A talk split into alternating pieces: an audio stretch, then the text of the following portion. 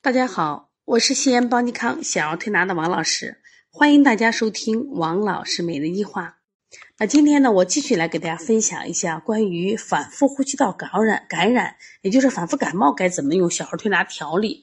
上一节我分享了一个肺脾气虚，就是它有肺气虚，还有脾气虚，而今天我们谈的是脾气虚、肾气虚。你看两个有什么区别？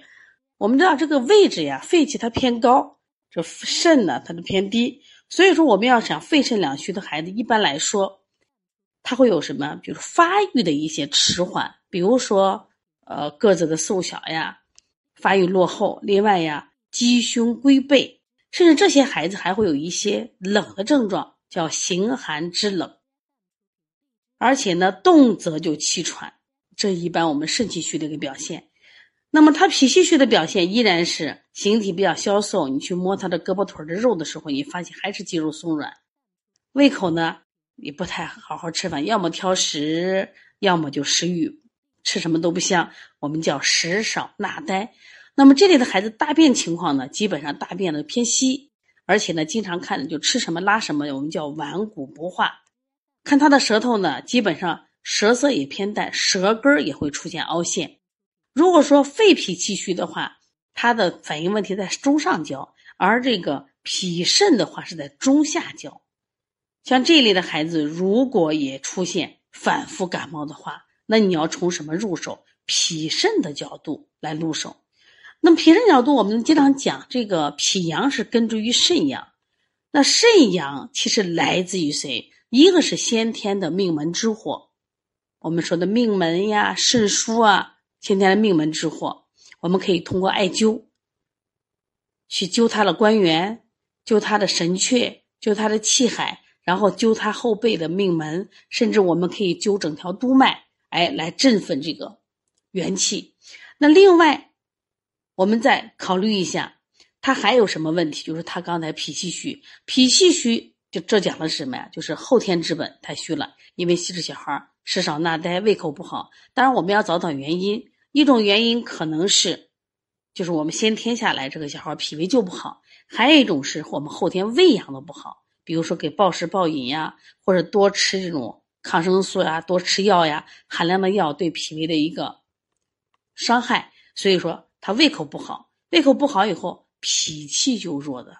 那对于这种脾气弱，我们除了用常规的，比如小儿推拿手法里边补脾经呀、揉外劳宫呀、推三关呀。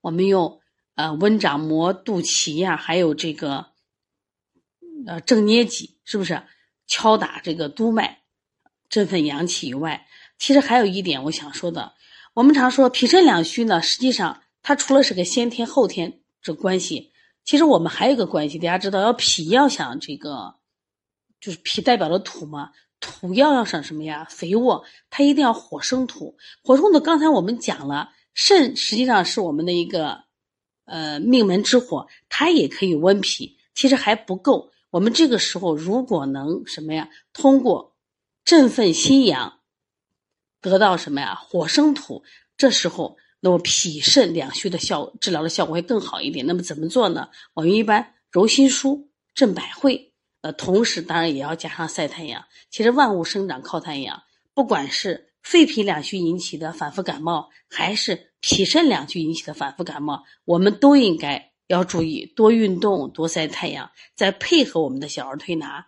当然了，不管是肺脾气虚还是脾肾两虚，除了推拿以外，我们完全可以加上艾灸疗法。艾灸疗法呢，它是一个大补阳气的疗法。你只有他阳气补足了，那么这些孩子反复呼吸道感染的症状就能减轻。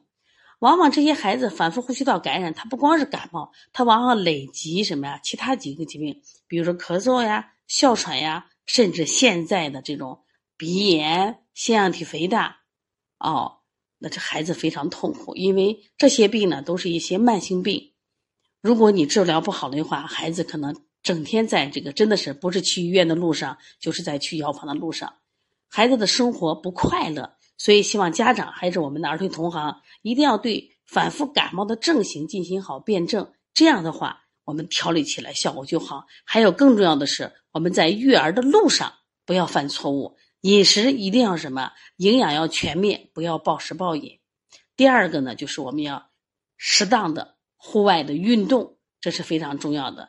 另外呢，就是孩子，比如说每天作业很多，我们一定要利用周末的时间带孩子出去公园玩一玩啊，爬爬山呀，打打球呀，是不是？